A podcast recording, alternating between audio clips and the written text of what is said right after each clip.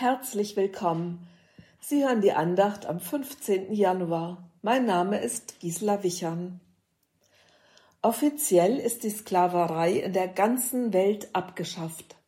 Doch es gibt sie bis heute als Kinderarbeit, Zwangsprostitution, Leibeigenschaft und Ausbeutung. Armut ist die Wurzel des Problems. Aktuell gibt es mehr Sklaven als jemals zuvor und selbst wenn sie wieder frei sind, bleiben sie doch innerlich versklavt. Menschenrechtsorganisationen haben Studien über moderne Sklaverei ausgewertet. Das Ergebnis Menschen, die durch die Sklaverei gebrochen sind, haben kein Vertrauen mehr in sich selbst und in andere. Sie leiden so sehr unter den Folgen, dass sie nicht mehr in der Lage sind, sich selbst zu helfen. Die Fähigkeit, eigene Entscheidungen zu treffen, haben sie verloren. Der Opferrolle zu entkommen, ist nicht möglich. Sie geraten von einer Abhängigkeit in die nächste. Ihr Selbstwertgefühl ist dermaßen zerstört, dass sie im Gefühl der Unterwürfigkeit verharren. Sklaven in unserer modernen Welt. Ich glaube, dieses Gefühl, ein Sklave zu sein, haben viele in unserer Gesellschaft, sehr viele sogar.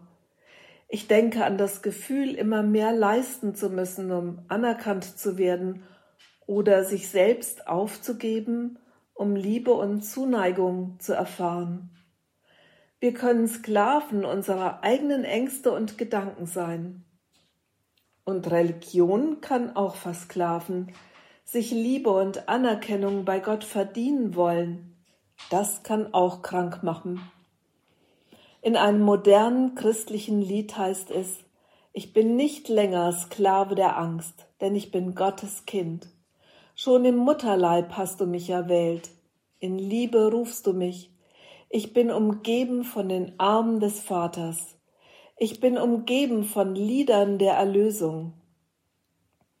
Wir wurden befreit von unseren Zwängen, denn wir sind Söhne und Töchter. Kommt, singt von unserer Freiheit. Du teilst das Meer, ich kann einfach durchgehen. Deine vollkommene Liebe ertränkt meine Angst. Du rettest mich und ich stehe hier und sing, denn ich bin Gottes Kind. Ich bin nicht länger Sklave der Angst.